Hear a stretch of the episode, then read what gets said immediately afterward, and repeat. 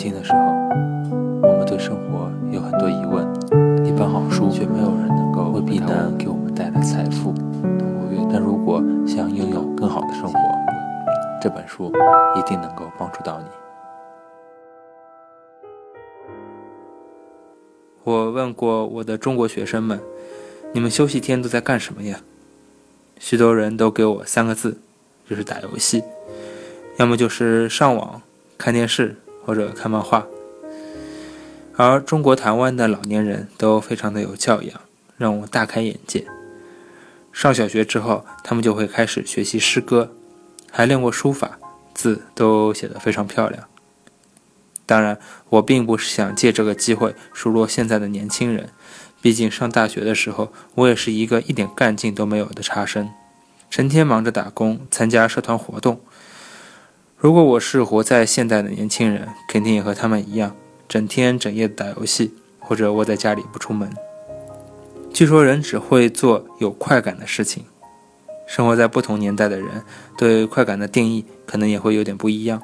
我觉得打工的时候就最有快感，而我的学生们则喜欢打游戏、上网。他们受到了信息浪潮的冲击，他们会眼看着就要考试了，可考试前一天还在忙着打游戏。出现这样状况的学生不在少数。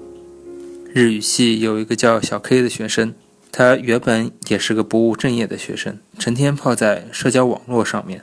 可是突然有一天，他就开始疯狂的学习了。他说：“我决定要考国际警察了，我的目标是当一个好警察。”他要参加的考试非常的难，合格率大概只有百分之十几。考试科目不光有日语、英语。国际法和刑法，还有体能测试。为此，他每天都要跑五公里来锻炼身体。他一天比一天都有干劲，显得特别可靠。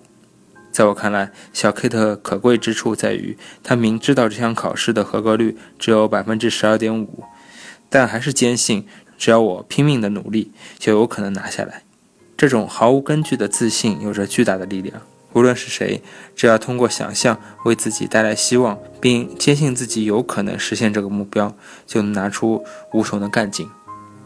有些人明明有想做的事情，最后却没有成功。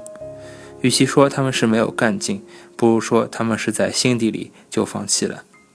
所以他们才会选择泡在网上，或是把时间浪费在原来没有打算看的电视节目上面。越是消磨时间，他们的心里就越是难受。而那些能够接二连三地实现目标的人呢？他们能够明确地描绘出自己的目标，而且他们坚信，只要我努力去做，就一定能成功。当然，世界上也存在无欲无求的价值观。有些老年人就喜欢坐在海边，成天发发呆；还有些刻苦修行的高僧，也总是让人动容。但是在这些人的内心深处，也一定沉睡着一份无声的希望。毕竟，人是一种没有希望就活不下去的生物。我有一位朋友，原本过的是公司到家两点一线的生活，他是一个很知足的人。嗯，他常对我说：“能太太平平的过日子，我就心满意足了。”可是突然有一天，他找到了自己的目标。他说：“我要开始学草裙舞了，有朝一日我一定要去夏威夷跳一跳。”但那天起，他便脱胎换骨，浑身上下都充满了能量，连表情都显得特别有光彩。朝着目标奋力奔跑的时候，可能才是一个人最美丽的时候吧。